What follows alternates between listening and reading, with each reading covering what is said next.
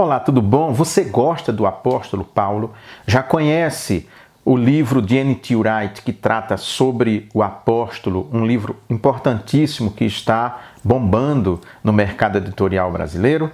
Pois bem, já já eu vou falar sobre esse livro. Antes disso, se você ainda não é inscrito no meu canal, eu peço que se inscreva, ative o sininho, dê um joinha, compartilhe para que outras pessoas sejam encontradas pelo YouTube e venham fazer parte dessa comunidade literária. Já já eu volto, fique aí.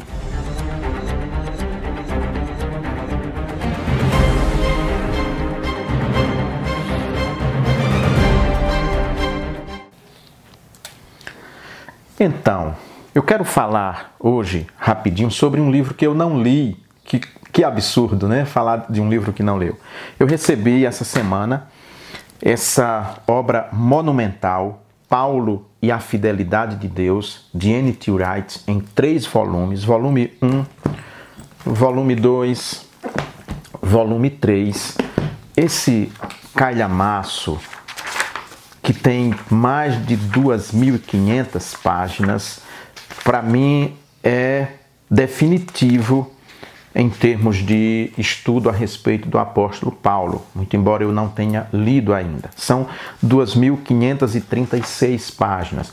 Nós temos aqui algumas obras que são muito importantes sobre Paulo. Paulo começa a ser redescoberto no início do século XX e ganhou força no desenvolver do século XX dentro da literatura cristã. Um dos primeiros livros a respeito dele, que teve uma repercussão muito grande, foi o de Albert Schweitzer, A Espiritualidade do Apóstolo Paulo. Mas há outros mais novos. Depois, James Dunn, com a nova perspectiva sobre Paulo, tem um livro com esse nome que também foi muito importante.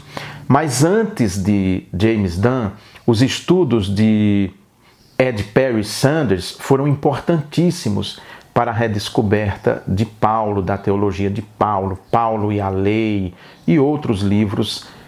Ele redescobriu Paulo e foi a partir então de Sanders que nós temos James Dunn, que surge então a nova perspectiva, mas tem outros também. Tem um livro muito bom de Rinaldo Fabres sobre Paulo, o apóstolo, sua teologia. É um livro fantástico. Eu recomendaria ainda também sobre Paulo o livro de Barclay, Paulo e o Dom. Esse é muito bom. Tem um que eu estou lendo. Eu nem ia falar sobre ele, mas quero mostrar esse aqui. Depois eu vou falar sobre esse livro especificamente. É o que eu estou lendo agora, agora um calhamaço.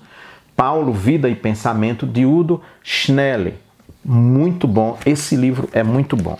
Pois bem, N.T. Wright, de certa maneira, ele sintetiza tudo o que se tem falado sobre Paulo nos últimos anos.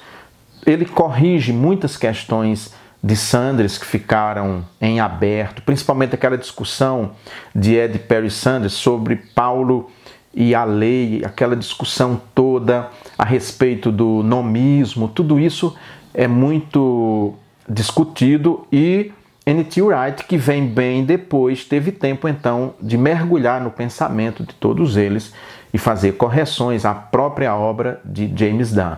Todos eles caminham numa mesma direção, mas usando veredas distintas, veredas diferentes. O próprio N.T. Wright tem um livro que eu já falei, está aqui abaixo na descrição, vocês podem clicar para ver, que é Paulo, uma biografia, que é muito bom também. É uma obra resumida, curtinha, você lê rapidamente. Agora, esse aqui, não, esse é realmente um trabalho de fôlego que ele escreveu e que agora está disponível aqui no mercado editorial brasileiro, uma parceria da editora Paulus, católica, e a Academia Cristã de orientação protestante. Então, é um livro muito bom. O grande problema desse livro, além de suas 2.500 e tantas páginas, é o preço. É caríssimo, não é barato não. Eu fiquei mais de dois meses esperando uma promoção, ele baixar um pouquinho para poder comprar, porque realmente estava muito pesado e foi preciso aproveitar essa parte para isso. Aqui então ele tem o primeiro volume com a primeira parte e a segunda parte.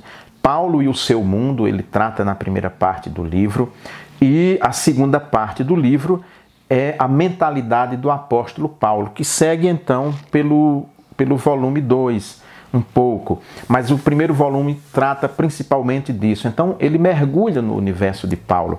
Eu penso que essa obra é a obra que vai marcar e que vai ficar nesse momento a respeito de Paulo, porque ele, de certa maneira, como eu disse, ele sintetiza, ele busca sintetizar todo esse pensamento a respeito de Paulo.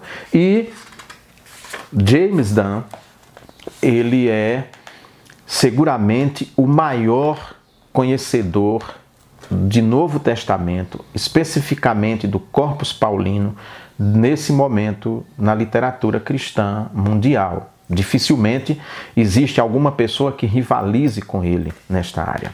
O volume 2 traz então a terceira parte, Teologia de Paulo, e o volume 3, que é mais curtinho, Paulo na história. O que é importante nesses estudos a respeito de Paulo?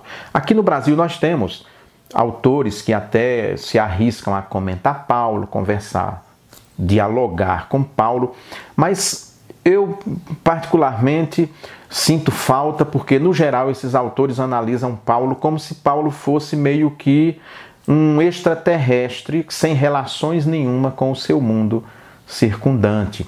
A grande novidade de N.T. Wright, nessa e noutras obras, é o farto argumento que ele usa do ponto de vista da história, da geografia, da economia, da cultura, ou seja, ele coloca Paulo dentro da cultura, dentro da sociedade. Nós não vivemos fora da nossa cultura, nós não vivemos fora da nossa sociedade. Os pensadores, os escritores que escrevem sem responder aos problemas do mundo, aos problemas da sociedade, eles não são duradouros. Paulo justamente foi é, duradouro e é duradouro porque ele dialogou com o seu tempo, com os problemas do seu tempo, por isso que ele dura até hoje. Então, é preciso que você seja uma pessoa do seu tempo, pensando os problemas do seu tempo, de sua sociedade.